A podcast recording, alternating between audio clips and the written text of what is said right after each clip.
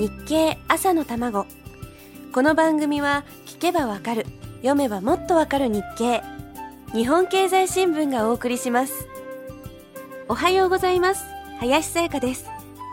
急に涼しくなったかと思えば突然夏が戻ってきたように暑くなって夏の疲れなんかもどーっと出てきてなんだかなという時期です。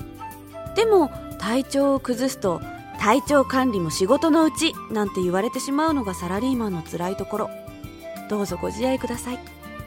そんな体に気合を入れるためなのか最近注目されているのがラー油です。ラー油といえば餃子を食べる時に欠かせないイメージですけど最近は冷ややっこや湯豆腐に垂らすととても美味しくなるという噂が広まって和食や洋食など幅広く出番が広がっています。なんとなく唐辛子を油につければできちゃいそうなイメージだったんですが生姜ネギごまそれから陳皮八角など漢方薬や調味料の材料として使われているものがいろいろと入っているんです。そこでその土地柄に合った材料を入れることでご当地ラー油が可能になるわけです。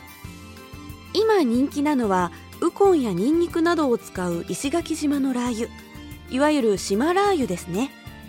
日経の記事によりますとこれは人気のあまりかなりの品薄状態だそうです。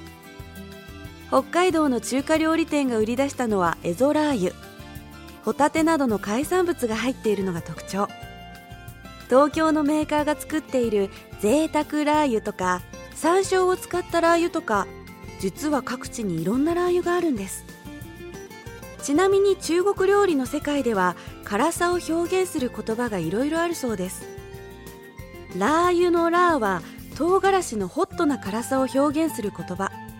それに対して山椒のしびれる辛さは朝という字を書いてマーという言葉で表現します。麻婆豆腐には仕上げに山椒の粉をかけることが多いのでマーとラーの辛さが両方入っているわけですね。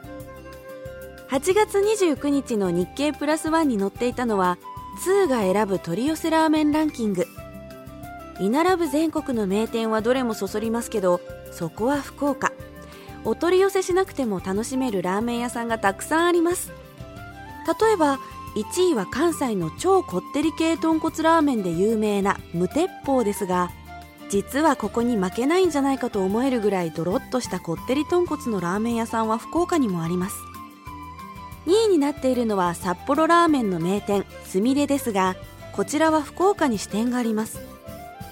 3位になっている東京荻窪の春木屋さんは福岡にはありませんが春木屋さんの中華そばを食べてラーメン屋さんを志したという人のお店ならちゃんとあります。お取り寄せもいいけど食べに行くのもいいですね。迷いつつこの続きはまた明日のこの時間です。